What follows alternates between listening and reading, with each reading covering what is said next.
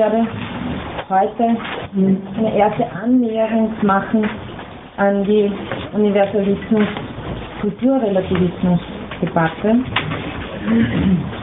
Diese Debatte wird uns äh, auf jeden Fall die nächsten drei bis dreieinhalb Einheiten beschäftigen. Dabei möchte ich mich äh, in einer Art umkreisenden Bewegung dem theoretischen Kern der Debatte nähern. Die erste und äußerste Umkreisung, also eine erste Annäherung, möchte ich zunächst über allgemeine Merkmale der Debatte und dann über eher politisch-praktische Diskurse machen. Also das äh, wird die heutige Einheit ausfüllen und eventuell auch wahrscheinlich auch den Anfang äh, der nächsten. Insgesamt, also im Rahmen, gesamten Rahmen der Thematisierung dieser Debatte in den nächsten drei Einheiten werden wir uns Folgendes zu fragen haben. Um welchen Konflikt geht es hier eigentlich bei der Universalismus-Kulturrelativismus-Debatte? Und wie verhält sich die theoretische Debatte zu diesen praktisch-politischen Konflikten?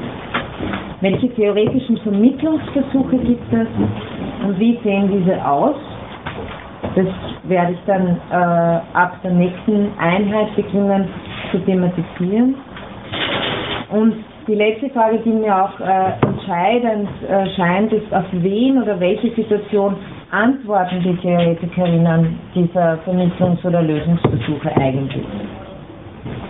In der heutigen Vorlesung möchte ich als eine erste Annäherung folgende Punkte thematisieren.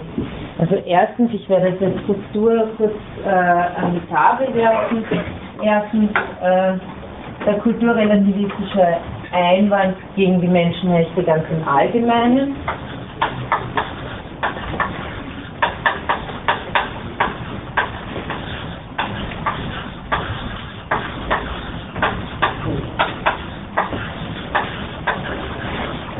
Da habe ich ähm, ein paar Unterpunkte. Also ich möchte zuerst diesen Einwand ganz allgemein charakterisieren und ihn äh, zunächst einmal zuerst von der totalitaristischen Gegnerschaft gegen Menschenrechte unterscheiden.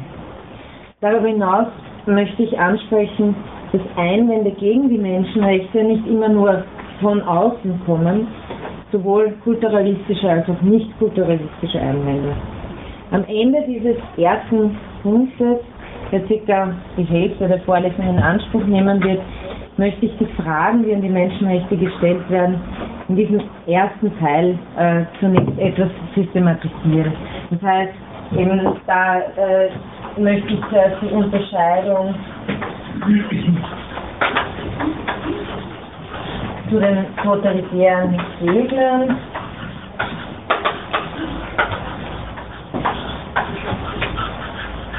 deutlich machen. Dann der Punkt Einwände gegen die Menschenrechte.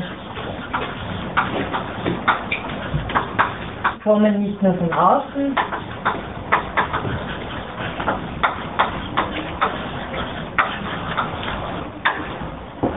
und dann eine kurze Systematisierung dieser Einwände oder Fragen, die von kulturrelativistischer Perspektive an die Menschenrechte gestellt werden.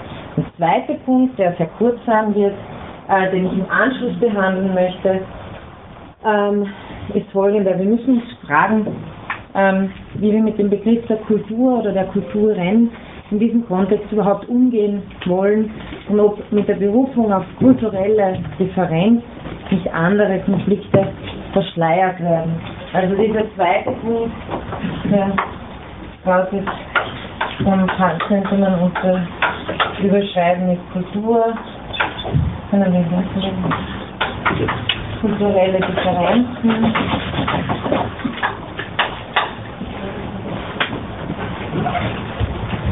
Ja, ich, ich habe eh gesagt, ich werde mich darum kümmern, nächstes Mal einen anderen Hörsaal zu bekommen, sodass Sie Platz haben können. Ähm, beim dritten ähm, möchte ich noch zwei Vorbemerkungen zu einem Thema machen, das ich dann im nächsten äh, Einheit aufgreifen werde. Eben die zwei Beispielfälle eines kulturbezogenen Einwands gegen die Menschenrechte, die Debatte um die sogenannten Asian Values, also asiatische Werte einerseits und die äh, islamische Erklärung der Menschenrechte andererseits. Ähm, heute werde ich Ihnen nur kurz zwei Vorbemerkungen äh, dazu machen. Das nächste Mal die Diskurse selbst beleuchten. Ebenfalls in der nächsten Vorlesung möchte ich dann wieder auf die theoretische Debatte zurückführen und verschiedene Antwortversuche auf die kulturrelativistischen Einwände charakterisieren. Die möchte dann versuchen in so einer groben Typeneinteilung von interkulturell, universalistisch, politisch, universalistisch, minimalistisch, kulturrelativistisch einzuteilen. Das äh, kommt dann das nächste Mal. Also hier ähm, als ein, ein dritter Punkt ist einfach zwei Vorbemerkungen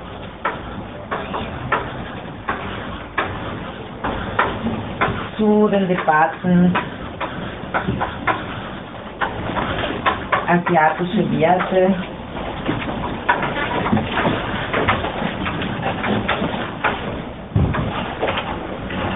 Und islamische Erklärung der Menschen.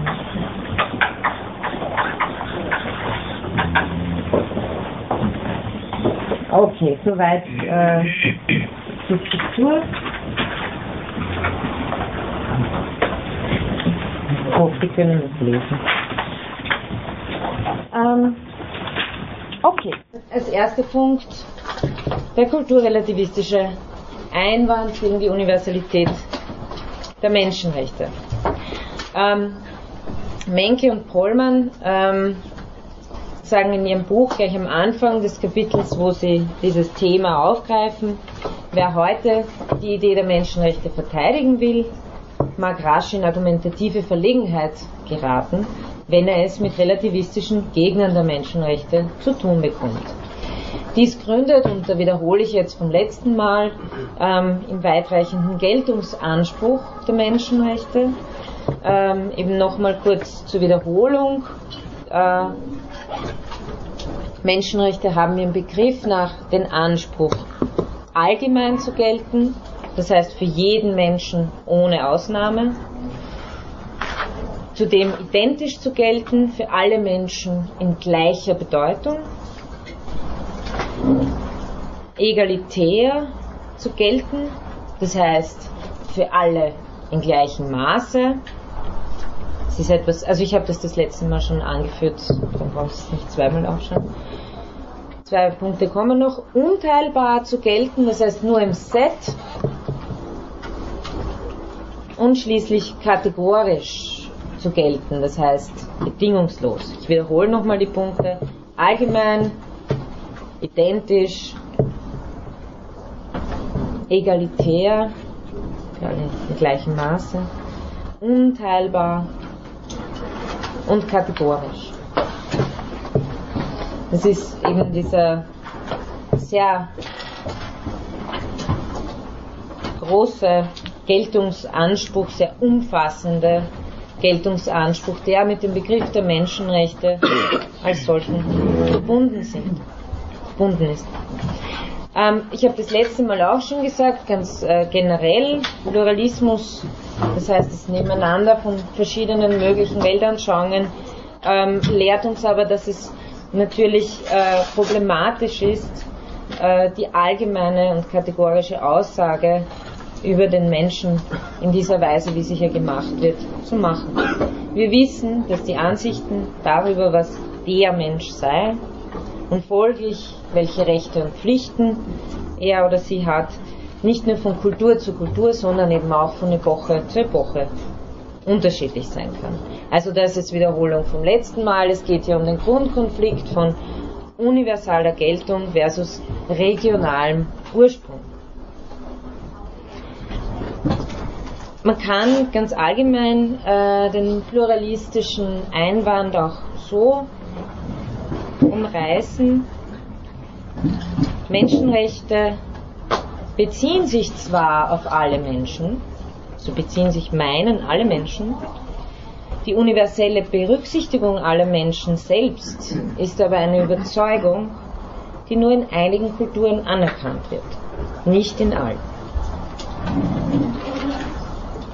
Daher kann man sagen, die Forderung nach Berücksichtigung von allen Menschen ist nicht für alle Menschen oder für alle Kulturen gleichermaßen überzeugend oder gültig.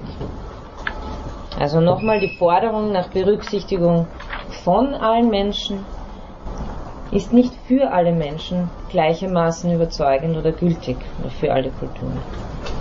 Das wäre eine sehr, ein sehr allgemeines Umreißen des äh, relativistischen oder pluralistischen Einwandes. Dann zu dem Punkt, äh, dem ersten Unterpunkt, die Partei der Relativisten, also der relativistischen Kritiker der Menschenrechte, muss von den totalitären Gegnern der Menschenrechte unterschieden werden. Also zunächst einmal kann man ja auch ähm, prinzipiell gegen Menschenrechte sein, weil man der Meinung ist, dass gewisse Personengruppen ausgeschlossen werden sollen oder im schlimmsten Fall sogar vernichtet werden sollen. Das wäre eine totalitäre Gegnerschaft gegen die Menschenrechte. Das ist allerdings, also diese Haltung ist allerdings noch keinesfalls gegeben, wenn man gegenüber den Menschenrechten relativistisch eingestellt ist und ihre universale Geltung bezweifelt oder verneint. Das heißt, wir haben hier wirklich zu unterscheiden, äh, werden Menschenrechte abgelehnt aus dem Grund, weil man zwar prinzipiell äh, Menschen gleiche Rechte geben würde, aber manche Menschen eben nicht für so gleich hält wie andere oder sogar nicht für ähm, geeignet, äh, überhaupt sich auf der Erde herumzutreiben. Oder habe ich einen Einwand gegen Menschenrechte, weil ich ihren regionalen Ursprung äh, als problematisch erachte im Zusammenhang mit ihrem Anspruch auf universale Geltung. Die Partei der Relativisten bestreitet also, dass sich eine normative Grundkonzeption ausarbeiten lässt, die universale Gültigkeit beanspruchen kann. Also das ist der generelle Zweifel daran, dass es überhaupt eine normative Grundkonzeption geben kann, die universale Gültigkeit beanspruchen kann. Und als solches genau wollen ja die Menschenrechte auftreten, also wirklich als dieser minimal normative Grundkonsens, den wir global anerkennen können als Mindeststandards dafür, ähm, wie Menschen behandelt oder nicht behandelt werden sollen, welche Rechte sie haben. Ähm, der relativistische Einwand äh, besagt weitest, dass der sozialen, ökonomischen, kulturellen und religiösen Verschiedenheit von Menschen auch Rechnung, auch dann Rechnung getragen werden muss, wenn man sich fragt, welche normativen Ansprüche jeder Mensch an die politische Ordnung zu erheben berechtigt ist, in der er oder sie lebt. Also Menschenrechte als politische Rechte zu fassen, das habe ich voriges Semester in Extenso behandelt, bedeutet ja, ähm, dass Menschenrechte äh, sind ja äh, Rechte oder Ansprüche an eine politische Ordnung. Äh, das ist ein genereller Einwand dagegen, Menschenrechte bloß als moralische Rechte zu verstehen, denn äh, die, äh, wir sprechen nicht von Menschenrechtsverletzungen, wenn äh, sozusagen wir untereinander wenn, wenn eine Straftat geschieht, sondern wir sprechen von Menschenrechtsverletzungen, wenn eine systematische Diskriminierung von staatlicher Seite gegenüber oder von Gruppen, die staatsnah sind, äh, stattfindet. Das heißt, äh, Menschenrechte müssen wesentlich als Rechte an eine äh, politische äh, Ordnung verstanden werden. Und eben dieser relativistische äh, Einwand besagt nun, dass wenn man verstehen will, was jeweilig Ansprüche an, an eine politische Ordnung sein können oder sein sollen, dann muss man auch ähm, nicht nur den Menschen als Abstraktum sehen, sondern äh, seine jeweiligen kulturellen, religiösen Verschiedenheiten mit einbeziehen äh, in der Gesellschaft, in der diese Menschen leben. Reflektiert man dies, so zeigt sich, dass Menschenrechte nicht für alle und schon gar nicht gleichermaßen richtig sein können. Also wenn man diesen Einwand äh, annimmt und akzeptiert, vielmehr wären sie dann eine westlich-nordamerikanisch-europäische Erfindung. Was auch ein äh, wichtiger Punkt noch ist, ähm, ist zu unterscheiden äh, die Idee gleicher Rechte, die ja wesentlich die Idee der Menschenrechte ist, von einer Idee der Gerechtigkeit. Das muss nicht zusammenfallen. Es fällt nur in, in der Entwicklung unserer äh, äh, abendländischen Kultur eben immer stärker zusammen äh, mit der Entwicklung der Neuzeit und der Moderne. Dass Gerechtigkeit heißt, jeder hat gleiche Rechte. Man kann sehr wohl ein Konzept politischer Gerechtigkeit vertreten, das nicht in der spezifischen Idee der gleichen Rechte jedes Menschen besteht. Dass Gerechtigkeit wesentlich darin besteht, dass alle, ungeachtet ihrer Herkunft, ihrer Hautfarbe, ihres sozialen Standes, ihres Geschlechts, ihrer religiösen oder sexuellen Orientierung gleiche Rechte haben, hat sich spezifisch im westlichen Kontext herausgebildet. Und auch bei uns sozusagen stand diese Idee quer zu einer Idee der Gerechtigkeit durch göttliche Ordnung und dem rechten Platz in ihr.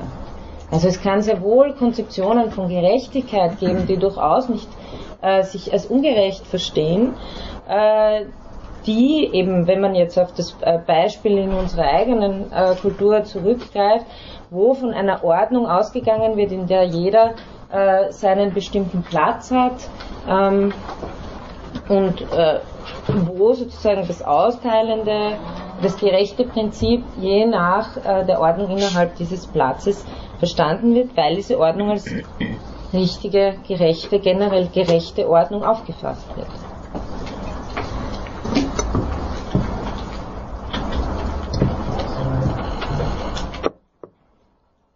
Das mal ähm, als, eine, als eine Vorbemerkung, dass wir das äh, im Kopf behalten, wenn man argumentiert, ja, dann äh, in diesen Gesellschaften, die sich sozusagen nicht oder die sich der Idee verwehren, dass äh, jedermann äh, gleiche Rechte im Sinne der Menschenrechte haben sollte, dass da dann überhaupt keine Idee von Gerechtigkeit gibt, das ist äh, ein, ein vorschneller Fehlschluss. Das ist eben nicht der Fall.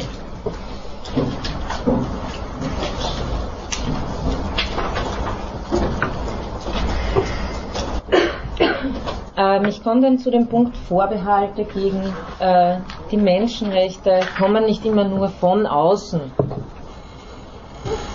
Wir denken da gern, so ich möchte dem Denken entgegenwirken, dass äh, diese Vorbehalte vielleicht nur aus dem islamischen oder asiatischen Kulturkreis kämen. Ähm, Menke wiederum weist richtig darauf hin, dass immer wieder für Bereiche des staatlichen Handelns die Geltung der Menschenrechte partiell ausgesetzt zu werden wünscht. Das kennen Sie alle. Auch in den Entstehungsländern der Menschenrechte. Ähm, in Klammer gesagt, die dringlichsten Probleme tauchen bei denjenigen Maßnahmen auf, bei denen im Namen der Menschenrechte gegen die Menschenrechte verstoßen wird, äh, vor allem von westlichen Ländern selbst. Das wäre aber ein ganz eigenes Thema. Ein Handy läutet. Ah, das ist meines, aber kein Problem. Ja, es stört mich nur ein bisschen. Achso, Entschuldigung. Ich mach Flugmodus. Na, wenn's, ja, das wäre schön. Ab ins Flugzeug mit uns. Okay, wir fliegen weiter. Ähm, also man kann dieses, dieses Thema auch als, als mit dem Schlagwort Inkonsistenzen in der Praxis bezeichnen, ähm, eben auf der Seite von westlichen Ländern. Neben der Einschränkung der Menschenrechte im Namen der Menschenrechte oder der Sicherheitspolitik oder der Antiterrorpolitik, auf die ich hier nicht eingehen kann, gibt es diesbezüglich auch andere Fälle. So weist äh, zum Beispiel Franz Martin Wimmer, äh, den Sie kennen, äh, der hier unterrichtet, in seinem Buch Interkulturelle Philosophie darauf hin, dass, und ich zitiere, ein Staat, der nie das Recht auf freie Religionswahl für seine Bürger garantiert oder anerkannt hat, zu den aktivsten Stimmen zählt, die dieses Recht für Bürgerinnen anderer Staaten einfordern und dessen Einschränkungen kritisieren. Wissen Sie, welcher Staat gemeint ist? Vatikanstadt. Genau, so ist es. Ähm, also äh, von wegen Inkonsistenzen in der Praxis. Äh, neben diesen praktischen Inkonsistenten, Inkonsistenzen gibt es natürlich auch theoretische Einwände gegen die Menschenrechte innerhalb der sogenannten westlichen Kultur und manche von ihnen sind sogar spezifisch kulturell, was uns klar machen sollte, dass, schon einmal, dass es schon einmal eine erste Vereinfachung ist, von der westlichen Kultur zu sprechen, bevor wir überhaupt über irgendwelche anderen Kulturen sprechen. Äh, Heiner Bielefeld, den habe ich das letzte Mal äh, schon angeführt.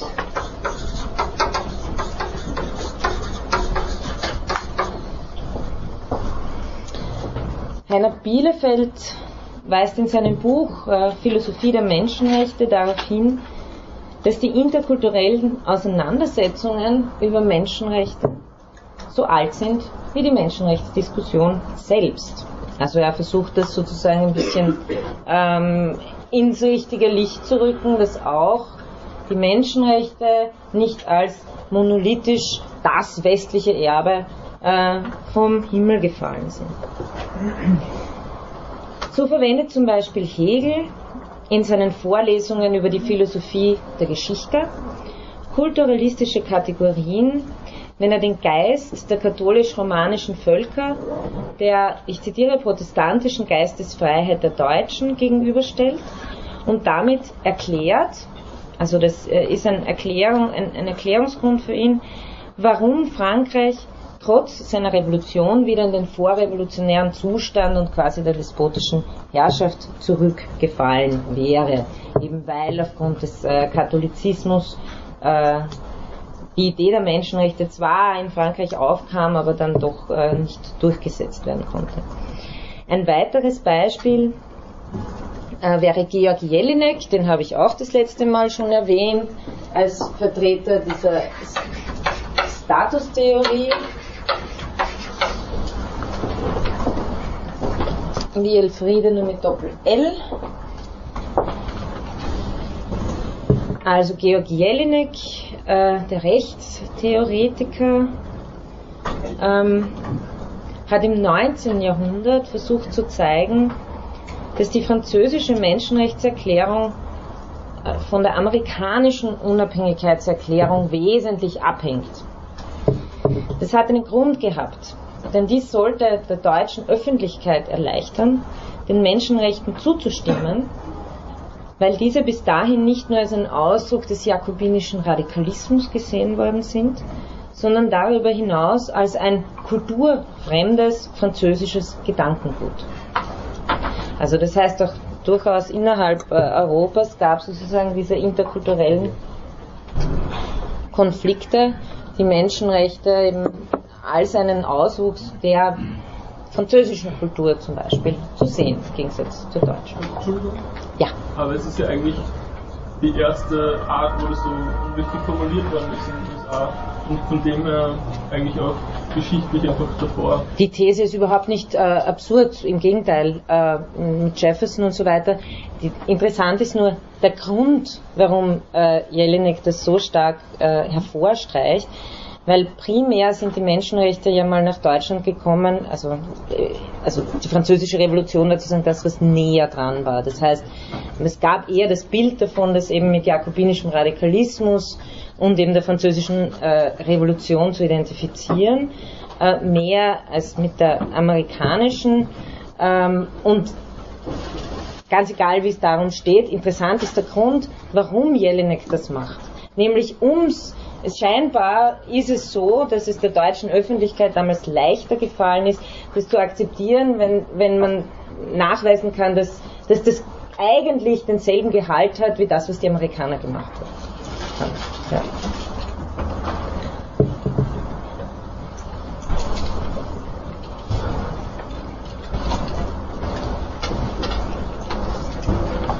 Also soweit zu ähm, kulturspezifischen Einwänden innerhalb äh, der eigenen westlichen Tradition. Und schließlich ist auch noch ein wesentlicher Strang äh, der sogenannten westlichen Kritik äh, anzuführen, der nicht kulturalistisch argumentiert, aber einen wesentlichen Vorläufer der kommunitaristischen Kritik an den universalistisch-liberalen Menschenrechten darstellt. Also ich nehme an, das ist Ihnen äh, ein geläufiges Begriffspaar, Kommunitarismus und äh, Liberalismus. Das ist eine Diskussion, die sich äh, vor allem unter politischen Theoretikern in den USA jetzt schon 30 oder seit mindestens 30 Jahren äh, äh, abspielt und geführt wird.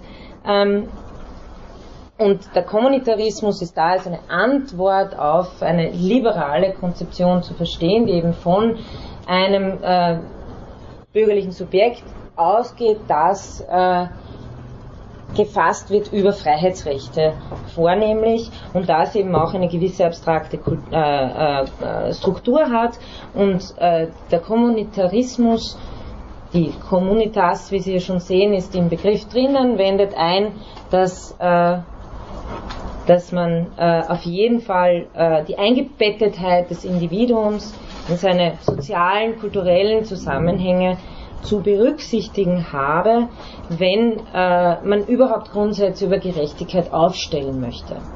Also jede äh, Michael Walzer, der ein bekannter Vertreter des Kommunitarismus ist, auf den ich auch noch äh, zu sprechen kommen werde, in der, wahrscheinlich in der übernächsten Einheit, ähm, formuliert das so, dass er sagt, jede äh, genaue, also ich äh, sage das jetzt nur sinngemäß, jede Ausformulierung eines Gerechtigkeitsprinzips ist schon immer äh, wieder relativ auf die äh, Gesellschaft, äh, auf die kulturellen äh, sozialen Bedingungen, in denen Menschen leben. Es gibt kein ganz abstraktes Gerechtigkeitsideal. Jede konkrete Ausgestaltung wird reflektieren, dass hier Menschen über Gerechtigkeit nachgedacht haben, die immer schon eingebettet sind in eine Sprachgemeinschaft, in eine historische Gemeinschaft, die historische Erfahrungen teilen und so weiter. Also es ist einfach eine Position, die ähm, äh, eine Eingebettetheit des Individuums äh, betont. Und ein wesentlicher Vorläufer, abgesehen von Hegel natürlich auch, der äh, schon in diesem Sinn äh, Kant kritisiert hat, äh, ist natürlich Karl Marx. Ähm, Marx kritisiert in einem frühen Text mit dem Titel zur Judenfrage äh, einen liberalen Ansatz, also kritisiert einen liberalen Ansatz, der davon ausgeht, dass Juden, um integriert werden zu können, sich von ihrem Judentum lossagen und sozusagen zum neutralen Staatsbürger werden müssen.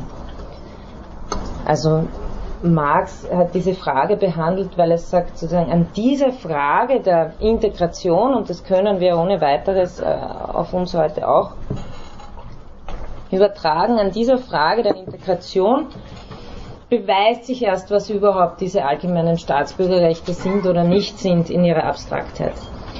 Und Marx antwortet auf die liberale Position folgendes, ich zitiere ihn, wir sagen also nicht mit Bauer, das ist der Theoretiker, der liberale Theoretiker, der da eben zur Judenfrage geschrieben hat, ähm, die Juden mögen, mögen sich sozusagen von ihren ganzen Kultur, aus dem Kulturfeld herauslösen und endlich zu einem normalen, neutralen deutschen Staatsbürger werden. So Marx sagt, wir sagen also nicht mit Bauer zu den Juden, ihr könnt nicht politisch emanzipiert werden, ohne euch radikal vom Judentum zu emanzipieren. Wir sagen ihnen vielmehr, weil ihr politisch emanzipiert werden könnt, ohne euch vollständig und widerspruchslos vom Judentum loszusagen, darum ist die politische Emanzipation selbst nicht die menschliche Emanzipation. Zitat Ende. Die Kritik geht also gegen die Konzeption des liberalen Staates und seiner Bürger, die nach Marx, ich zitiere nochmal, die, also einen anderen Theoretiker, der, der über diesen Text schreibt, die, Universal, die Universalität um den Preis von Abstraktion erkauft. Eine Abstraktion von jeder konkreter Form sozialen Lebens. Also nochmal, Kritik geht gegen die Konzeption des liberalen Staats und seiner Bürger, der nach Marx die Universalität um den Preis von Abstraktion erkauft, eine Abstraktion von jeglicher konkreter Form sozialen Lebens. Und das ist eine Kritik, die werden wir nicht nur mit den Kommunitaristen haben, sondern im Grunde genommen, also diese Gerichtetheit gegen das abstrakte, liberale äh, Subjekt, das hier äh, als reine äh, atomistische Struktur aufscheint, die äh, hat im Grunde auch Arendt geführt und ähm, auf einer gewissen Ebene führt die Levinas auch. Marx Punkt ist folgender. Während die Menschen im bürgerlichen Staat Gleiche sind, so sind sie in der Gesellschaft Ungleiche. Also der Unterschied zwischen Staat und Gesellschaft. Und mehr noch, die Gleichheit im Staat verewige die Ungleichheit in der Gesellschaft.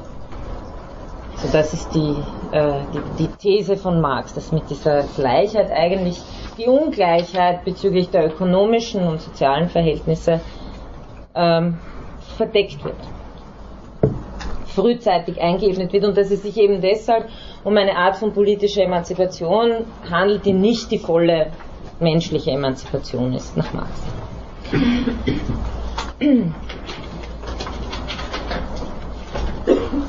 Diese Kritik trifft die Menschenrechte nicht nur aufgrund ihrer Abstraktheit und eben ihrer Universalität,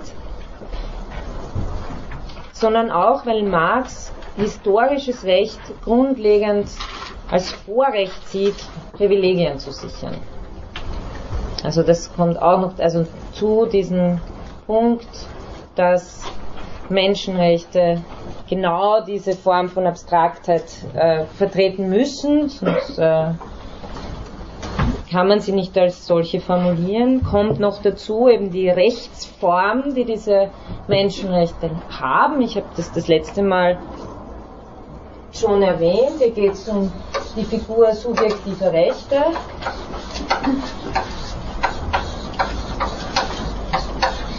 Die ganz entscheidend ist für die Menschenrechte. Und Marx fasst eben äh, Recht in seiner historischen äh, Entstehung grundlegend das Vorrecht, Privilegien zu sichern. Das Recht auf Freiheit, das ja eines der, also das grundlegende Recht zumindest der liberalen Konzeption der Menschenrechte darstellt, wäre nicht nur äh, durch, und ich zitiere jetzt wieder Marx, äh, nicht nur durch die Verbindung des Menschen mit dem Menschen, sondern vielmehr durch die Absonderung des Menschen von dem Menschen gegeben. Also das Recht auf Freiheit ist eben durch Absonderung und nicht äh, durch Verbindung entstanden und gegeben. Noch ein Handy, Leute. Dabei sind wir schon im Flugmodus.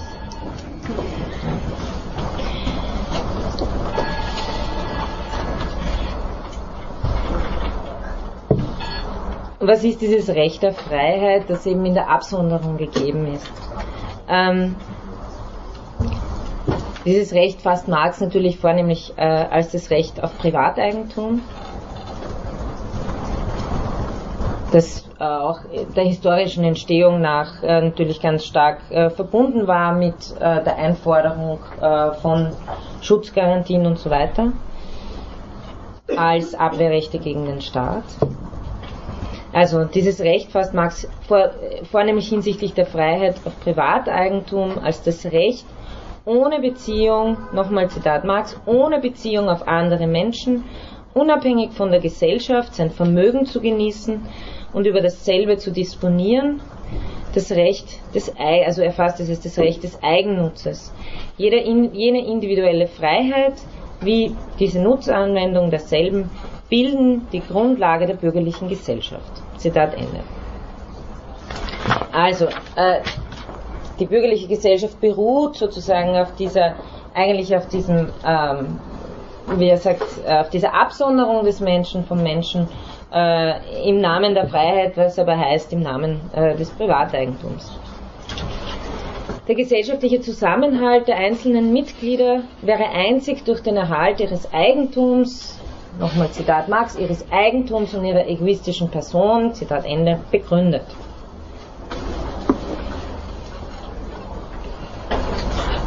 Obwohl Marx also die Menschenrechte schon als einen äh, wichtigen Schritt hin zur menschlichen Emanzipation äh, betrachtet, das tut er nämlich, ähm, er sieht darin eben die letzte Form menschlicher Emanzipation innerhalb der bisherigen Weltordnung, also äh, prärevolutionär sozusagen. Ähm, also obwohl er eben die Menschenrechte äh, als einen wichtigen Schritt sieht, kündigt sich bei ihm die Kritik am abstrakten Subjekt der Menschenrechte an. Sowohl als Kritik des Liberalismus als auch als Kritik, die eben für kulturrelativistische und für kommunitaristische Positionen relevant wird. Also wir werden diese Figur eigentlich immer wieder antreffen. Deswegen wollte ich es jetzt nur einmal äh, kurz anreißen. Das ist das Herz dieses Kritikpunktes findet sich äh, sozusagen im westlichen Diskurs selbst. Und das wird überhaupt einer meiner Grundfragen sein, ob nicht die größten theoretischen Einwände, die gegen die Menschenrechte gemacht worden sind, eigentlich meistens äh, aus dieser Tradition selbst kommen.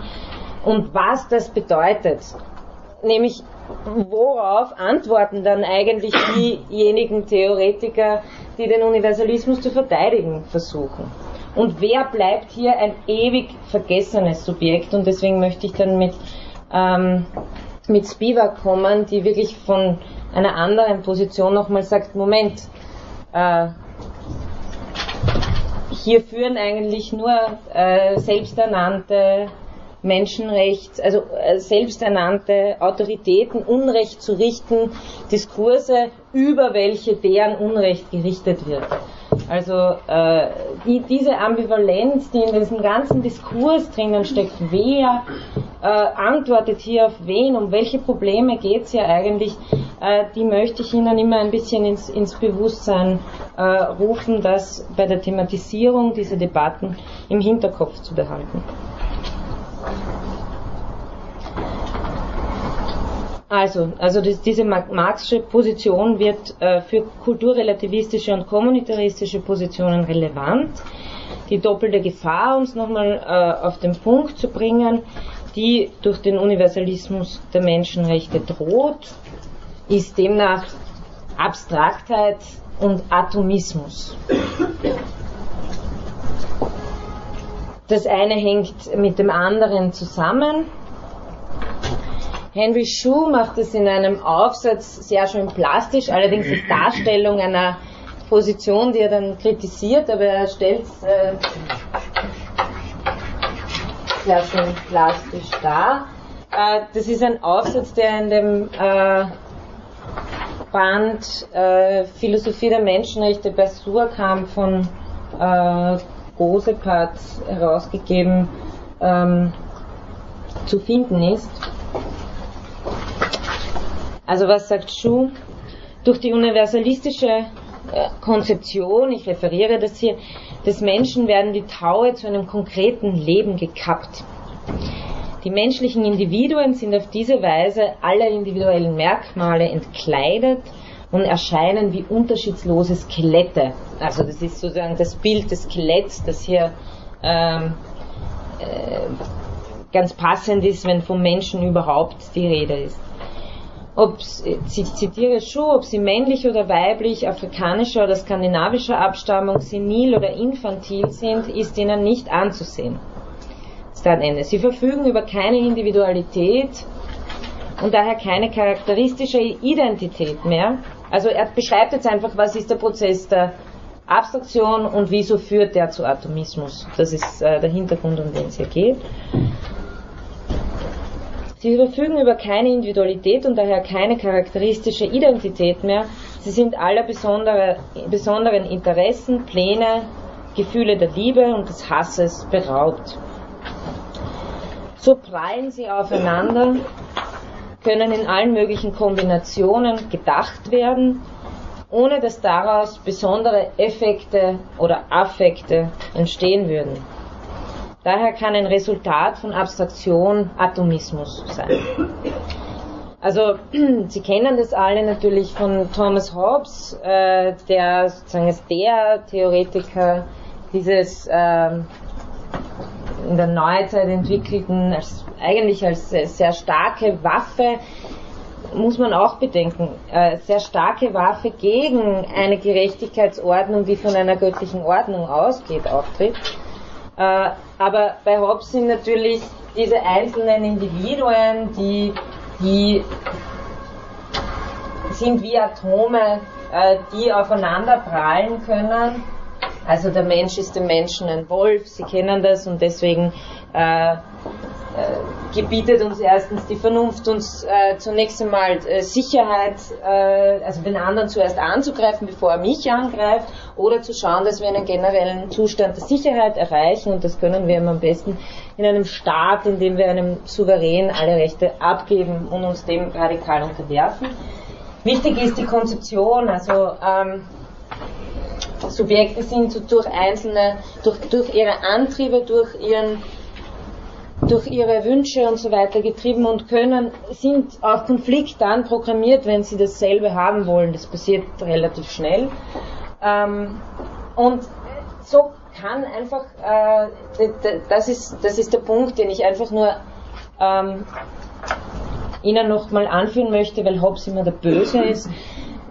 Das so zu denken, äh, war natürlich genau beabsichtigt, um das Individuum aus einer göttlichen Ordnung herauszureißen, wo jeder seinen bestimmten Platz innerhalb einer Ordnung hatte und deshalb auch äh, genau deshalb diese Rechte und diese Pflichten hatte. Also das hat schon einen Sinn gehabt, das rauszureißen. Das heißt, äh, wenn wir diesen Atomismus kritisieren, äh, muss uns auch klar sein, ähm, dass natürlich die Voraussetzung für diese also nicht die einzige, aber äh, innerhalb der historischen Kritik und Ideengeschichte schon auch äh, bewusst als, ähm, als Argumentation angewendet worden ist, um das Individuum rauszureißen aus einer sogenannten göttlichen Ordnung. Und dann gleichzeitig ein Naturrecht äh, zu behaupten.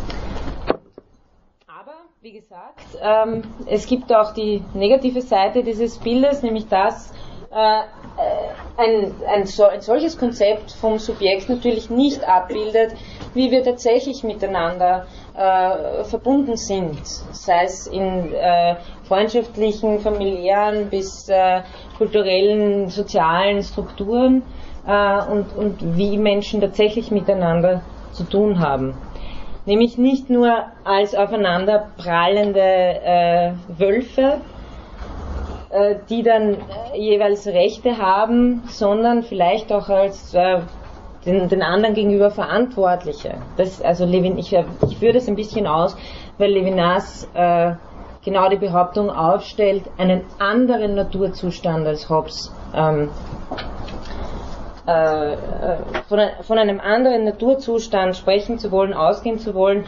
Ähm, natürlich anders kann er auch sein äh, im Sinne von Rousseau, äh, dass der Mensch im Naturzustand einfach unverdorben und freundlich und äh, edel und wild ist. Ähm, aber das ist nicht damit gemeint, weil auch äh, der Mensch bei Rousseau im Naturzustand ist eher ein vereinzelt gedachtes Individuum. Ähm, Levinas meint, dass dieses vereinzelt gedachte Individuum gar nicht denkbar ist, ohne dass nicht schon immer äh, der andere sich gemeldet hätte äh, und dass eben die Verantwortung für den anderen das grundlegende Merkmal eines Menschenbildes äh, sei. Aber dazu kommen wir dann im zweiten Teil der Vorlesung dieses Semester. Okay, ich möchte nach dieser kurzen Erinnerung, dass es Einwände gegen die Menschenrechte nicht nur von außen gibt, die spezifische oder spezielle kulturrelativistische und universalismuskritische Position jetzt eben in kurzen Fragestellungen systematisieren, damit wir einfach mal so etwas wie einen Raster haben, nachdem wir dann auch die verschiedenen Antwortpositionen äh, durchgehen können. Also Systematisierung kulturrelativistischer Anfragen an die Menschenrechte. Da äh, möchte ich mich vor allem bei zwei äh, Autoren bedienen, nämlich erstens wieder Wimmer und zweitens Bielefeld. Bei Wimmer scheint mir wirklich das ganz klar und schön äh, formuliert. Er unterscheidet vier allgemeine Thesen, die in diesen Einwänden zum Tragen kommen. Die erste These ist, dass menschenrechtliche Normen primär oder sogar ausschließlich als Produkt der okzidentalen Kultur anzusehen sind. Also die erste These äh, stellt ihm, also die, die erste These bezieht sich auf die Produkthaftigkeit äh, der menschenrechtlichen Normen als Produkt der okzidentalen Kultur. Also die Genese, die Entstehung, die zum Produkt menschenrechtlicher Normen führt. Die zweite These wäre die, dass diese Normen, die hier aufgestellt werden, nur mit einer bestimmten Kategorie des Menschen verträglich seien. Also eben in, in diesem Sinne hier einem bestimmten, einem bestimmten Bild des Menschen, könnten Sie auch sagen. Also dass eben diese Normen nur mit einer bestimmten Konzeption des Menschen verträglich seien die zweite These. Die dritte These, übrigens bin ich zu leise. Okay, sagen Sie mich nicht. Die dritte These ist, dass die entsprechende Konzeption des Menschen innerhalb der okzidentalen Kultur vorherrschend sei. Also das äh, ist die Behauptung der dritten These des kulturrelativistischen Einwandes.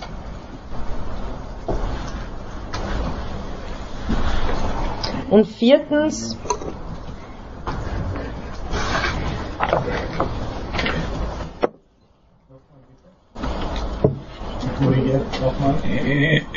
dass die entsprechende Konzeption des Menschen innerhalb der okzidentalen Kultur vorherrschend sei. Also ich wiederhole nochmal die ersten, ersten drei, bevor ich zur vierten komme, weil die vierte ist eigentlich so eigentlich meines Erachtens so die generelle Zusammenfassung dieses Einwands, aber er versucht sehr schön aufzuschlüsseln. Und ich, ich werde ja auch seinen Antwortversuch als äh, einen in, interkulturellen Antwortversuch thematisieren. Äh, die, die Fragen, die man sich stellt, die versucht man auch zu beantworten. Also Sie werden sehen, dass immer äh, bei allem versucht zu sagen, nein, nein, nein, das, äh, wir müssen das, äh, die, diese Ideen sind, sind, sind in mehreren Kulturen äh, entstanden und es geht nur um eine Frage der Vermittlung, dass wir verstehen, dass hier eigentlich etwas äh, ganz Ähnliches gemeint ist, wenn nicht sowieso äh, dasselbe. Also nochmal, äh, erster Einwand, Normen sind Produkt, Menschenrechte sind Produkt der okzidentalen Kultur. Zweitens vertragen sich äh, nur mit einer bestimmten Konzeption des Menschen. Drittens, diese Konzeption des Menschen ist vorherrschend in der okzidentalen Kultur. Und viertens, ähm, der eigentliche ähm, relativistische Einwand, dass ein regional entwickeltes Menschenbild eben nicht universell vorherrschend oder anerkannt werden kann. Und das, und das ist, glaube ich, der entscheidendere Punkt, um den es ihm geht, dass dieses äh, regional entwickelte Menschenbild auch nicht universalisierbar sei. Deshalb könnten Normen, die darauf beruhen, keine Allgemeingültigkeit beanspruchen, sondern eben nur äh, Gültigkeit für die Menschen dieser bestimmten Tradition, die die Normen auch hervorgebracht haben. Entschuldigung, könnten Sie das bitte noch wiederholen? Den letzten Einwand. Mhm.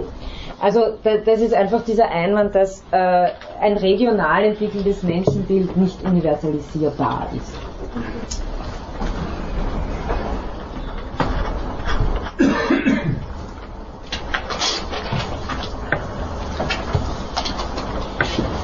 Grunde genommen einfach eine Wiederholung des, äh, dessen, was ich ganz am Anfang schon gesagt habe. Aber es ist eben eine, eine, eine ganz gute Systematisierung und Sie, ich werde Ihnen dann auch äh, referieren, welche Antworten da jeweils äh, darauf gegeben werden, Herr Wimmer. Ähm, Bielefeld führt drei Anfragen an die Menschenrechte an und die äh, decken sich teilweise mit den äh, von Wimmer angeführten Thesen, so überlappen sich teilweise, sind aber eher, fallen ein bisschen spezifischer aus, würde ich sagen. Also sind, äh, Wimmer formuliert das ja mal ganz allgemein und Bielefeld auch im Interesse dessen, wie er das dann beantworten will, formuliert es ein bisschen konkreter.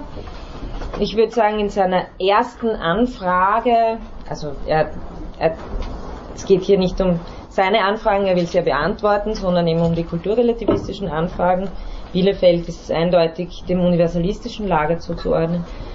Wie wir übrigens auch. Ähm, also erste Anfrage. Sind Menschen, also ich wiederhole eigentlich nur dasselbe in verschiedenen Formulierungen. Sind Menschenrechte, weil sie zunächst in Europa und Amerika entstanden sind, notwendig an die kulturellen Voraussetzungen der abendländischen Tradition gebunden. Also sind diese Menschenrechte notwendig an die kulturellen Voraussetzungen einer okzidentalen Tradition und nicht nur an die kulturellen Voraussetzungen oder mit inbegriffen, das ist wichtig, eines spezifisch okzidentalen Rationalismus gebunden.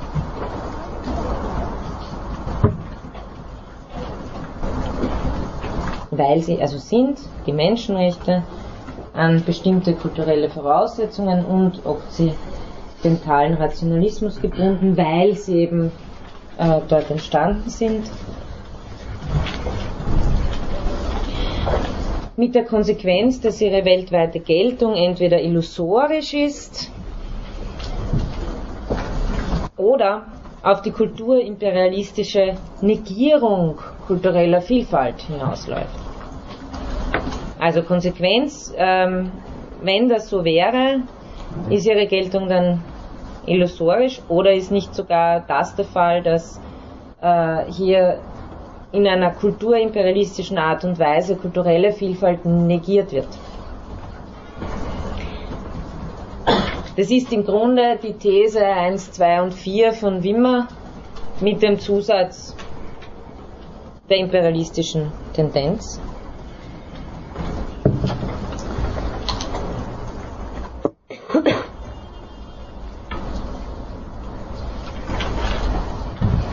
Also das, das ist dieser ganz allgemeine Einwand und die anderen beiden sind ein bisschen spezifischer. Äh, sie beziehen sich spezifischer auf die, der, der zweite, auf die Menschenrechte als Freiheitsrechte, als subjektive Rechte. Hier formuliert Bielefeld die kulturrelativistische Anfrage folgendermaßen, müssen Menschenrechte als Ausdruck eines individualistischen Menschenbildes verstanden werden, also als eines solchen, müssen Menschenrechte als Ausdruck eines solchen individualistischen Menschenbildes verstanden werden, das möglicherweise wiederum spezifisch westliche Züge trägt.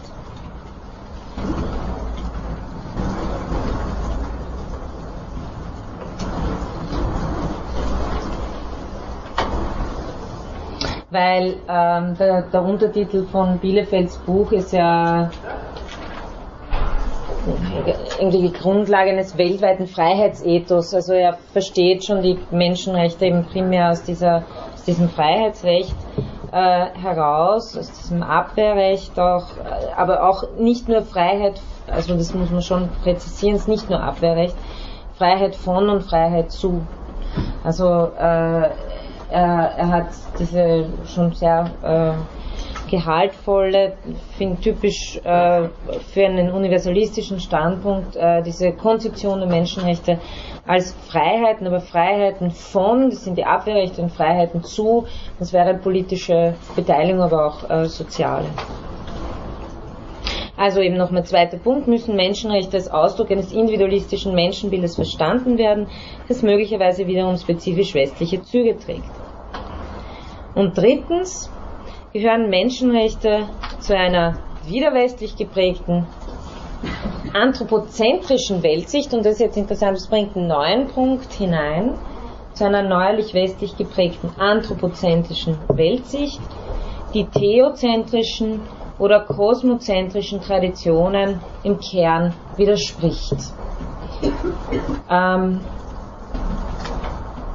worauf will Bielefeld hier hinaus? Äh, vor allem natürlich im Sinne der theozentrischen, äh, der, der, theozentrischen Weltbilder. Äh, das betrifft die Religionen natürlich im Allgemeinen. Im Speziellen geht es um die De Debatte äh, mit dem Islam, die, wie ich dann äh, Ihnen ausführen werde, eben eine eigene Erklärung der Menschenrechte verfasst haben und hier äh, die Menschenrechte als aus dem Islam entstanden verstehen, also und Gott als denjenigen verstehen, der die Menschenrechte verleiht. Was wäre eine kosmozentrische? Ich glaube, äh, dass er damit, äh, spielt ja eher auf diese asiatische Debatte an, die sagt sozusagen, die Ordnung insgesamt, äh, der Kosmos unserer Gesellschaft steht vor dem Individuum, steht, ja. Also das, das, das, das Dao vielleicht in der äh, Weise. Ja.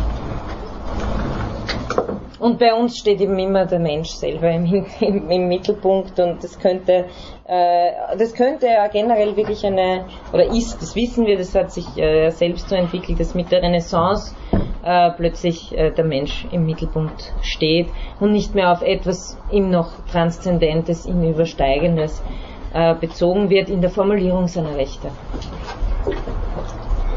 Okay, das sind die drei, äh, das wäre so eine erste Systematisierung, äh, drei Fragestellungen von Bielefeld und vier äh, Thesen von Wimmer. Eine erste Systematisierung der Fragestellung von kulturrelativistischen Positionen und auf die komme ich in den Antwortansätzen wieder zu sprechen. Und eben beide stammen von Theoretikern, die einen universalistischen Ansatz verteidigen. Abgesehen äh, von dieser Systematisierung möchte ich noch eine andere Präzisierung vornehmen, die wir vielleicht als Denkraster einfach verwenden können äh, für das Weitere. Die von, nämlich die Präzisierung oder die ähm, genauere Schematisierung, es handelt sich hier wirklich nur um ein Schema, das ist jetzt nichts Besonderes, was hier kommt, ähm, die äh, Schematisierung von verschiedenen Graden von Universalismus und Kulturrelativismus. Ähm, ich beziehe mich hier auf einen äh, Ansatz in, in, in, einem Buch von Jack Donnelly.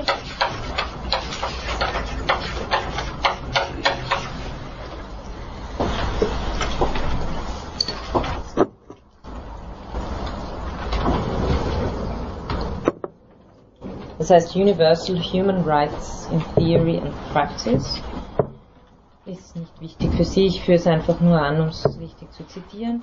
Er spricht erstens, also er hat vier Einteilungen, davon wird Sie nicht wundern, zwei radikale Positionen und zwei mittlere Positionen. Es geht noch gar nicht darum, irgendwelche Namen zu nennen, sondern einfach nur mal zu sagen, wie, was vertreten, als, als was würde sich eine Position einordnen, die dieses und jenes sagt, die dieses und jenes vertritt.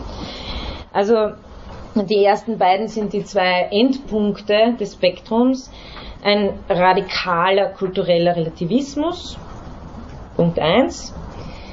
Dieser würde behaupten, dass die Kultur die einzige Quelle der Geltung für ein moralisches Recht, sprich äh, für ein Recht, für ein Menschenrecht sei. Also radikaler kultureller Relativismus. Kultur ist die einzige Quelle der Geltung für ein moralisches Recht. Oder ein Polit moralisch, gemeint, ist sind hier Menschenrechte, aber äh, er möchte es eben weiter formulieren. Dann demgegenüber anderes Ende des Spektrums, radikaler Universalismus. Dieser würde behaupten, dass Kultur irrelevant für die Geltung moralischer Rechte sei die eben universal gültig wären. Also zweiter radikaler Universalismus Kultur irrelevant für die Geltung. Und dann natürlich gibt es zwei Mischpositionen, äh, die sich innerhalb dieses Spektrums befinden, nämlich erstens einen starken Kulturrelativismus und zweitens einen schwachen Kulturrelativismus, den man auch starken Universalismus nennen könnte, aber er nennt den schwachen Kulturrelativismus. Na, also was würde der starke Kulturrelativismus behaupten? Er würde behaupten, dass Kultur die erstrangige Quelle eines moralischen Rechts ist. Also hier haben wir eben jetzt eine Abstufung, ist nicht die einzige und ausschließliche, sondern die erstrangige. Universelle Menschenrechte würden als ein Prüfstein fungieren. Deswegen kommen eben die Menschenrechte, wie stehen die Menschenrechte zu dieser Position. Universelle Menschenrechte würden als ein Prüfstein fungieren, um, wie gesagt, Exzesse dieses Relativismus zu vermeiden.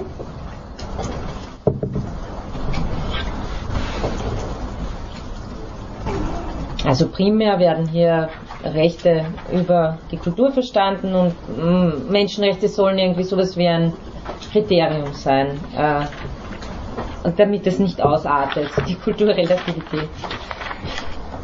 Eine schon dem radikalen Kulturrelativismus nahe Position innerhalb dieses äh, starken Kulturrelativismus könnte sein, einige wenige Rechte mit universeller Anwendung zu akzeptieren. Also zu sagen, okay, es gibt ein, es gibt ganz wenige,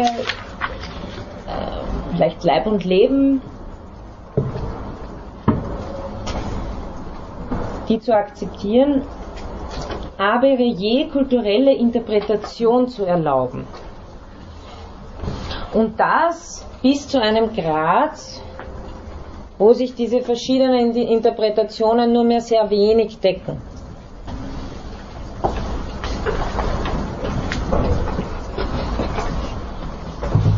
Also das wäre ein starker Kulturrelativismus. Was ich jetzt bezüglich des schwachen Kulturrelativismus sage, bewegt sich in genau denselben Formen. Es sind manche Dinge ausgetauscht, weil eben das eine andere Position ist. Äh, der schwache Kulturrelativismus würde behaupten, dass Kultur zwar eine wichtige Quelle der Geltung sei, also nicht erstrangig, sondern nur mehr wichtig.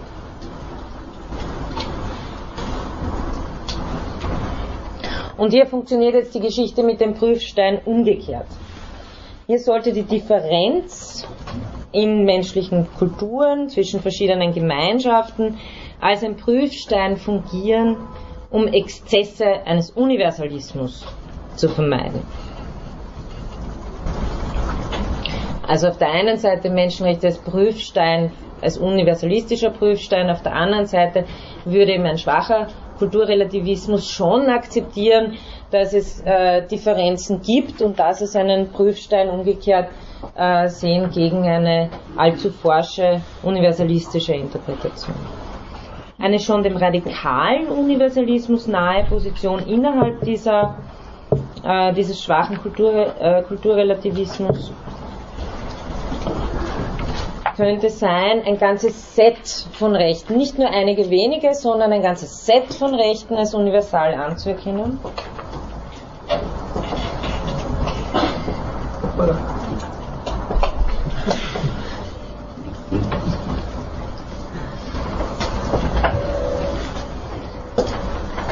Und dabei lokale Variationen zwar zu erlauben, aber sie sehr strikt zu limitieren. Also jeweilige kulturelle Positionen.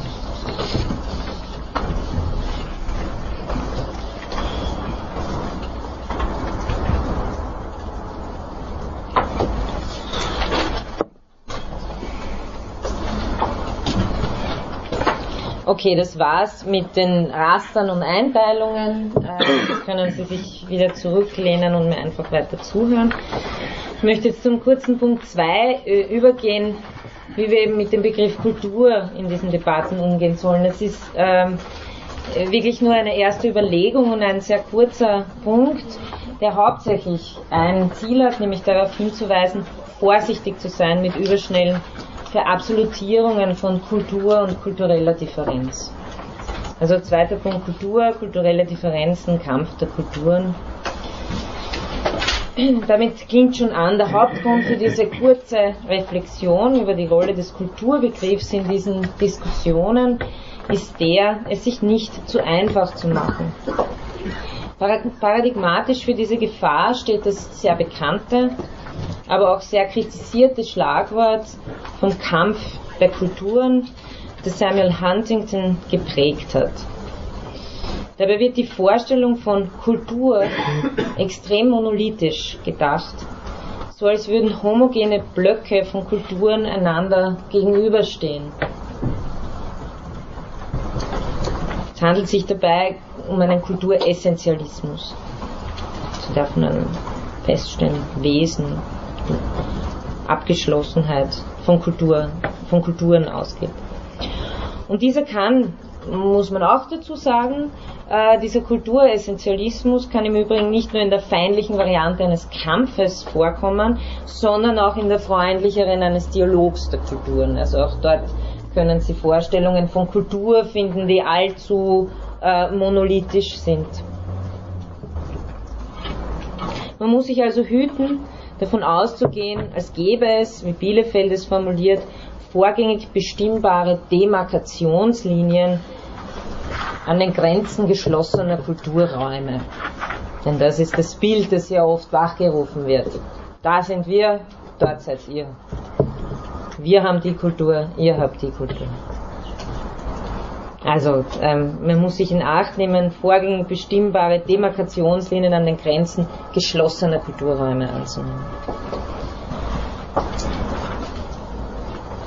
Dazu eben ein äh, ganz brauchbares Schlagwort von, von dem Rechtsphilosophen Norbert Frieskorn.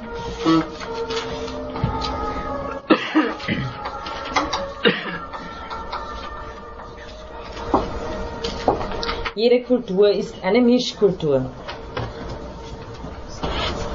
Eine abgeschlossene Kultur ist ebenso eine Fiktion wie eine globale Einheitskultur. Schon Helmut Plessner, der ist ein Hauptvertreter der philosophischen Anthropologie, ich glaube, das wird Ihnen bekannt sein. Schon Helmut Plessner oder auch Husserl, um einen Phänomenologen hier zu nennen, haben erkannt, dass sich eine Kultur, also das gilt jetzt vor allem für Plessner, stets in der Dialektik oder bei Husserl im Wechselspiel von Vertrautheit und Fremdheit entwickelt und verändert, ja sogar entsteht. So tritt nach Plessner in der Fremdheit des anderen zugleich die letzte Fremdheit des eigenen vor Augen. Dieses eigene verliert angesichts der Möglichkeiten von Anderssein seine vermeintliche Zentrizität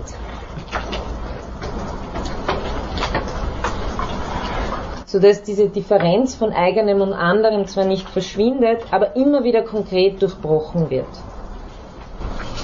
Will einfach heißen, Vertrautheit und Fremdheit sind immer spannungsvoll miteinander verschränkt und es gibt keine Identitäten, die nicht äh, prekär werden oder nicht schon entstanden sind auf, auf dieser äh, spannungsvollen Verschränkung von Vertrautheit und Fremdheit. Ich kann in meiner eigenen Kultur Fremdheitserfahrungen machen, die stärker sind als gewisse konkrete Begegnungen mit Vertretern einer sehr fremden oder anderen Kultur.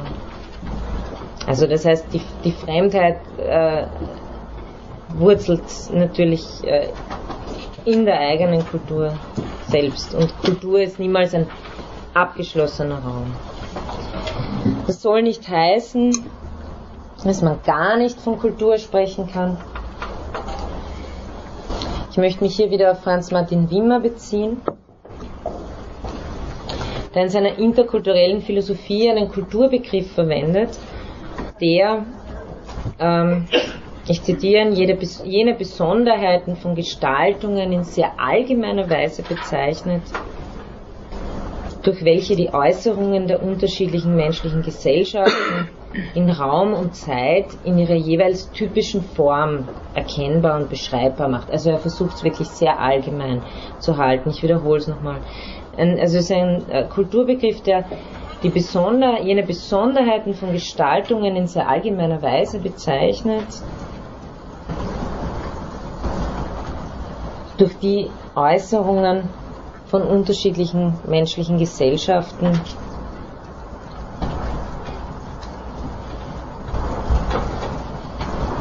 in Raum und Zeit in ihrer jeweils typischen Form erkennbar und beschreibbar sind. Also, na, Entschuldigung, ist in ihrer typischen Form erkennbar und beschreibbar macht. In diesem Sinn, äh, so wie man, und da glaube ich, kann man ihm zustimmen, kann man von chinesischer oder abendländischer Kultur sprechen. Gemeint sind damit so unterschiedliche Lebensbereiche wie Musik, Architektur, Staatsverwaltung, Mathematik, oder eben auch Philosophie oder eben auch Rechtskultur. Wie man betont, dass das Bild der geschlossenen Ganzheit, das hier wachgerufen wird, nicht verabsolutiert werden darf, so als stünden die Kulturen, äh, verwendet diese Metapher, ähnlich wie Pilzkulturen im biologischen Labor isoliert und geschlossen nebeneinander. Das ist eben, ich kann das ist eine Riesendiskussion natürlich, der Kulturbegriff. Also ich kann hier wirklich nur ganz an der Oberfläche etwas anreißen. Ein weiterer wichtiger Punkt an der Kritik der Monolithisierung von Kulturen ist neben der falschen Phänomenbeschreibung, also neben da, daneben, dass das einfach nicht so trifft, dass es das einfach nicht so ist, dass es monolithische Kulturen gibt, so neben dieser Kritik gibt es noch einen weiteren Punkt, den die postkoloniale Kritik aufgegriffen hat. Sie geht etwa dahin, dass mit der Berufung auf kulturelle Differenzen oft andere Dinge verschleiert werden. Etwa Klassenunterschiede, das heißt ökonomische Unterschiede oder andere Differenzen der eigenen Kultur. Also ich, ich, vielleicht, ich nehme an, Sie kennen das, also für die äh, postkoloniale Theorie, die vor allem auch aus dem Feminismus äh, also nicht entstanden ist, sondern es hat sich äh, parallel äh, entwickelt, sind Gender, Race, Class und Age sind Kategorien, die man sich, also es bedeutet sozusagen äh, in der westlichen Kultur äh, ist man nicht einfach ein äh, Subjekt in der westlichen Kultur, sondern wenn ich, äh, wenn ich eine weiße äh, Mittelstandsfrau, also in der, ähm, in, um die 30 bin, ist es was anderes, als wenn ich ein schwarzer Arbeiter äh, im Pensionsalter, also das sozusagen, äh, man muss immer diese äh, diese ganzen Faktoren mit berücksichtigen, um ein, volles Bild davon zu bekommen, was überhaupt, also hier bloß von kultureller Differenz zu sprechen in dem einen und in der anderen, äh, in, in dem anderen kulturellen Raum, verschleiert hier möglicherweise auch Unterschiede innerhalb des eigenen Raumes oder äh, Allianzen, die über die kulturelle Differenz hinweg äh, sehr wohl viel naheliegender wären. Ähm, und das ist äh, der Einwand, den die postkoloniale Kritik äh, vorbringt. Zum Teil werde ich darauf auch noch mit Spivak eingehen.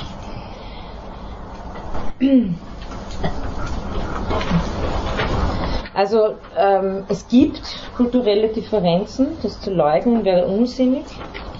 Ich glaube, das ist klar. Die Frage ist hingegen immer konkret zu stellen und zu beantworten, ob sie in einem speziellen Fall die entscheidenden sind. Dies ist gemeint mit, man darf es sich nicht so einfach machen, Konflikte oder Differenzen schlichtweg durch Kultur zu erklären.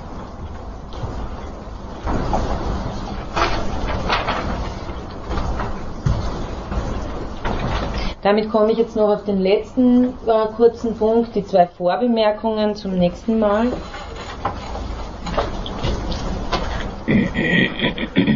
Das erste ist eigentlich auch eine Überlegung, die ich einfach, die auf der Hand liegt, also die ich einfach anführen möchte, weil sie eben auf der Hand liegt. Ähm, welche praktisch politischen Gründe der Gegnerschaft gegen die Menschenrechte gibt es? Was haben sie mit kultureller Differenz zu tun?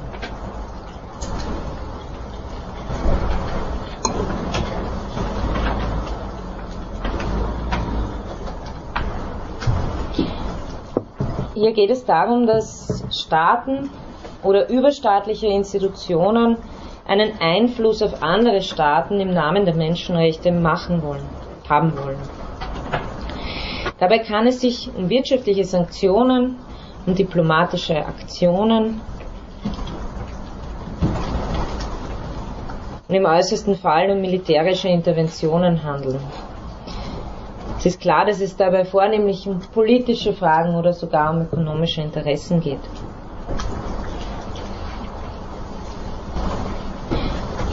Einen Missbrauch, und das äh, möchte ich auch nochmal klarstellen, einen Missbrauch kann es auf beiden Seiten geben. Den des menschenrechtlichen Arguments auf der westlichen Seite, den der kulturellen Differenz auf der nicht westlichen Seite um eben Menschenrechte aus gewissen Gründen nicht äh, berücksichtigen zu müssen, weil man Interesse hat, dass in der eigenen Bevölkerung hier äh, kein, äh, nicht der Anspruch entsteht oder weil man gerade eine gewisse Bevöl äh, Bewegung in der eigenen Bevölkerung äh, unterdrücken möchte. Macht und Hegemonie, sei es in globaler Hinsicht, sei es gegenüber der eigenen Bevölkerung, kann jeweils ein Motivationsgrund sein, für einen universalistischen, aber auch für einen kulturrelativistischen Ansatz einzutreten, was die Menschenrechte betrifft. Also das ist auf jeder Seite möglich. Davon allein dürfen wir aber meines Erachtens nicht ausgehen, weder auf der einen westlichen noch auf der anderen nicht westlichen Seite. Also nicht generell immer und überhaupt.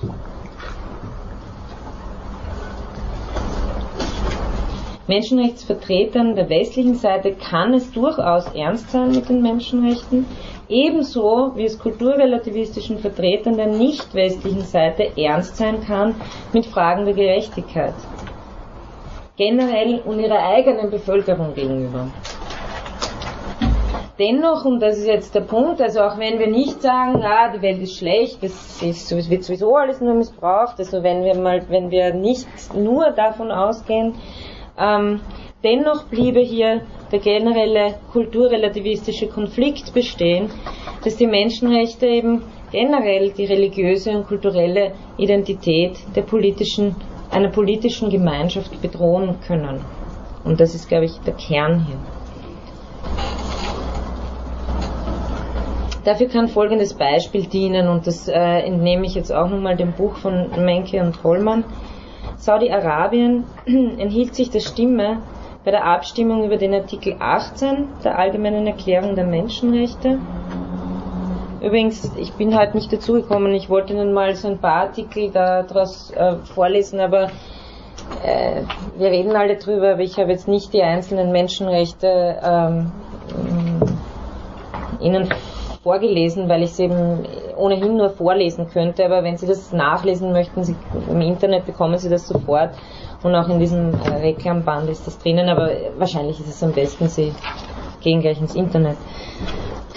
Also dieser Artikel 18 ist der, das ist der Artikel zu Gedankens, Gewissens und Religionsfreiheit. Dieses Recht schließt die Freiheit ein, seine Religion zu wechseln. Der diplomatische Vertreter Saudi-Arabiens, Shamil Baroudi, erklärte die Stimmenthaltung seines Staates folgendermaßen. Und jetzt zitiere ich Menke und Pollmann. Er sei nicht grundsätzlich gegen die Gewährleistung des Rechts auf freien Religionswechsel, sondern wolle lediglich den Missbrauch durch von außen kommende Missionsbewegungen verhindern die häufig eine Vorläuferrolle für nachfolgende politische Interventionen spielen. Saudi-Arabien sei mithin nicht dagegen, alle Bürger gerecht zu behandeln und gleichermaßen zu respektieren. Sein Vertreter brachte nur zum Ausdruck, dass die Garantie individueller Freiheiten wie die des Religionswechsels Gefahren in sich berge. Zum einen eben die ausdrücklich den, äh, diesen Staaten sehr lebendig vor Augen stehende, zumindest äh, zu diesem Zeitpunkt damals, wirklich in den 90ern, ähm, die sehr lebendig vor Augen stehende Gefahr politischer Interventionen durch westliche Kolonialstaaten. Andererseits, und das scheint mir noch eher der Grund zu sein, denn äh, ein Nicht-Gewährleisten eines Rechts kann ebenso eine, eine, eine Intervention hervorrufen, wenn's, wenn's, äh, wenn die wirklich äh, gewünscht ist. Also dieser andere Grund eben ist der, den ich vorher angeführt habe, die Sorge, dass die Menschenrechte die religiöse und kulturelle Identität der politischen Gemeinschaft bedrohen. Die Sorge beruht darauf, dass subjektive Rechte, die plötzlich in einer anderen kulturellen, traditionellen Gemeinschaft auftauchen, diese zerstören könnten. Den durch die Kultur gewährleisteten Zusammenhalt aufbrechen. Natürlich kann man dieses einen Abschottungsversuch interpretieren, der noch dazu einseitig ist, denn wirtschaftlich findet er zum Beispiel nicht statt. Und das ist auch ein Argument von Habermas, auf das ich äh, noch eingehen werde in der übernächsten Stunde. Also natürlich kann man auch gegen das sagen, na ja, aber das ist jetzt schon, also das ist ganz klar wieder Machtinteresse und so weiter. Auf der anderen Seite ist die Übermacht der westlichen Kultur und ihre nicht nur segnungsvollen Seiten ebenso nicht von der Hand zu weisen.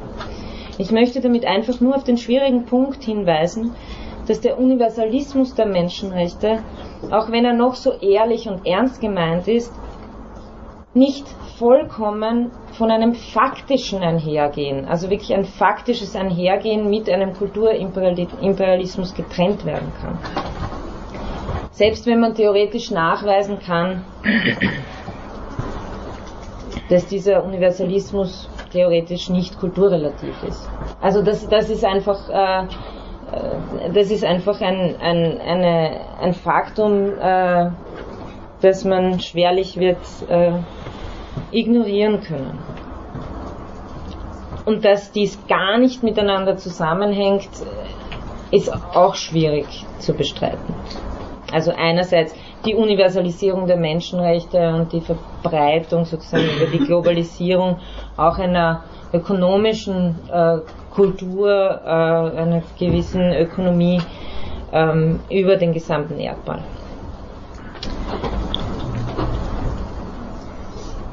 Ja, der zweite Einwand ist ganz kurz.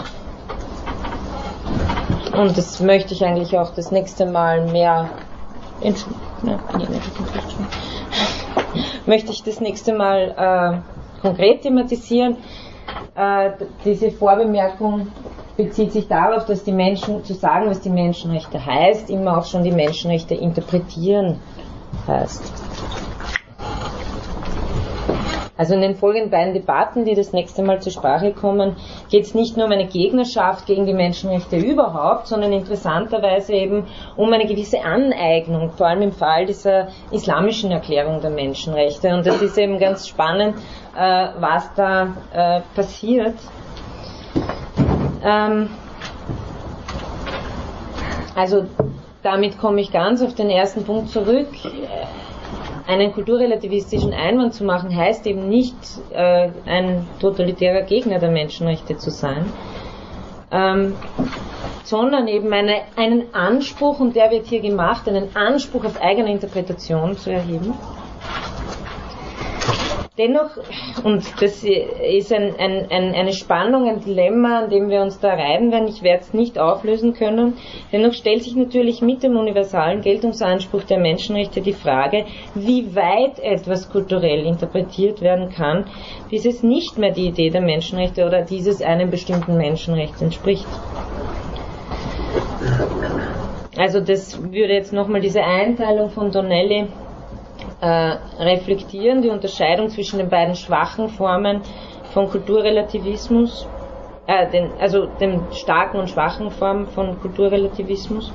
Bei beiden stellt sich die Frage, wann kann universal gemeintes noch kultursensitiv sein von der universalistischen Seite? Also inwieweit geht das überhaupt, dass so etwas wie die Menschenrechte noch kultursensitiv jeweils interpretiert werden können?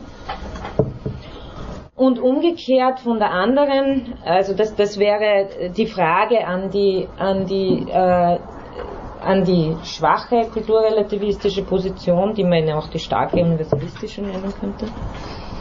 Oder umgekehrt, wie wenig überlappen dürfen sich verschiedene Ausdrucksformen des gleichen Rechts, um überhaupt noch das gleiche Recht zu meinen und nicht irgendetwas anderes. Und mit dieser Frage möchte ich für heute schließen und Ihnen noch Gelegenheit für Fragen und Diskussionen geben. Und ich hoffe, es war nicht zu schnell heute. Noch immer? Ja, es geht ja nicht darum, dass ich Ihnen was ansage, was Sie mitschreiben. Also das, sonst, aber ich bemühe mich. Also es, ja.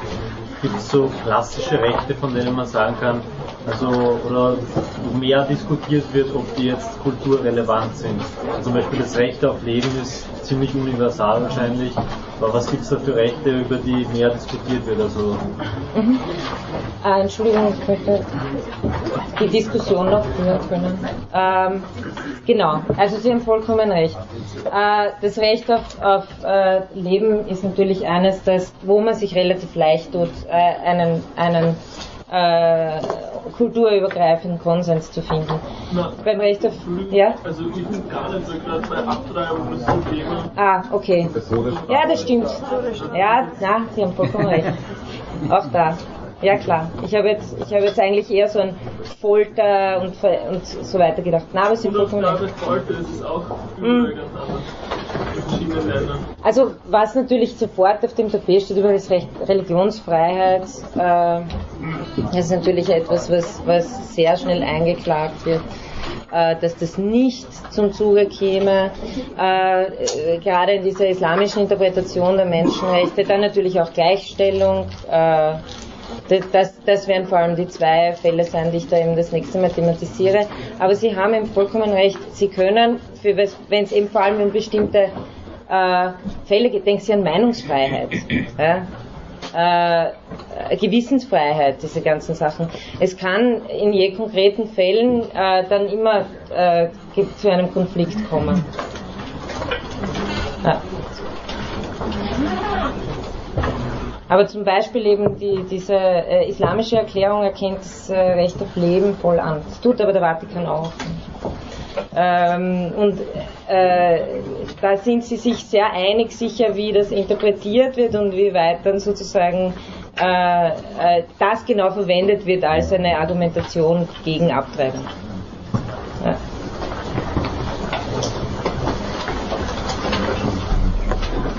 Haben Sie noch? Okay, ich werde für das nächste Mal versuchen, einen äh, anderen Hörsaal zu bekommen. Ich habe es ganz am Anfang schon gesagt. Das wird wahrscheinlich, ich weiß, ich habe es jetzt nicht mehr im Kopf, ob es 3b oder 3d ist. Äh, ich werde es aber auf jeden Fall hier auf die Tafel schreiben, dass Sie es dann wissen.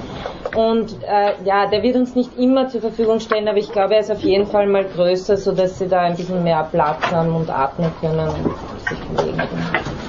Okay, vielen Dank. Entschuldigung, ich habe noch eine Frage. Ich möchte mich auf die Prüfung machen. Ich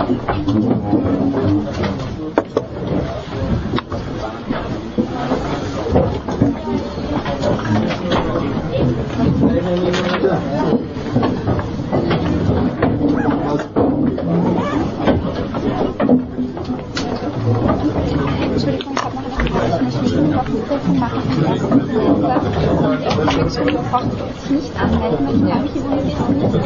Das brauchen Sie nicht anwenden. Sie können. Ganz sicher. Okay, Ganz danke sicher. schön. Ja.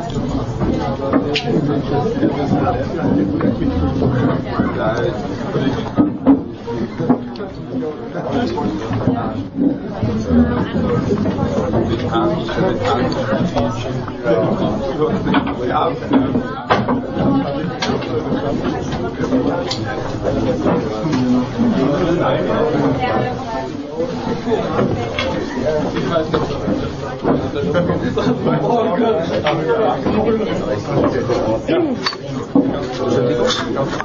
du den Anfang auch mit aufgenommen? Äh, ich weiß nicht, meine Freundin legt sie mir rein, weil ich habe zwei Seminare.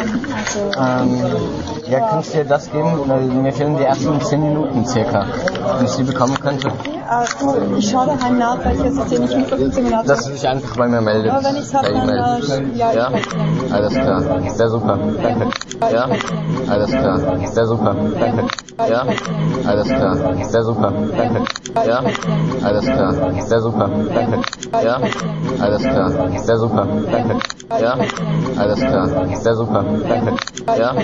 Alles klar. Sehr super. Ja? Alles klar. Sehr super. Ja? Alles klar. Sehr super. Ja? Alles klar. Sehr super.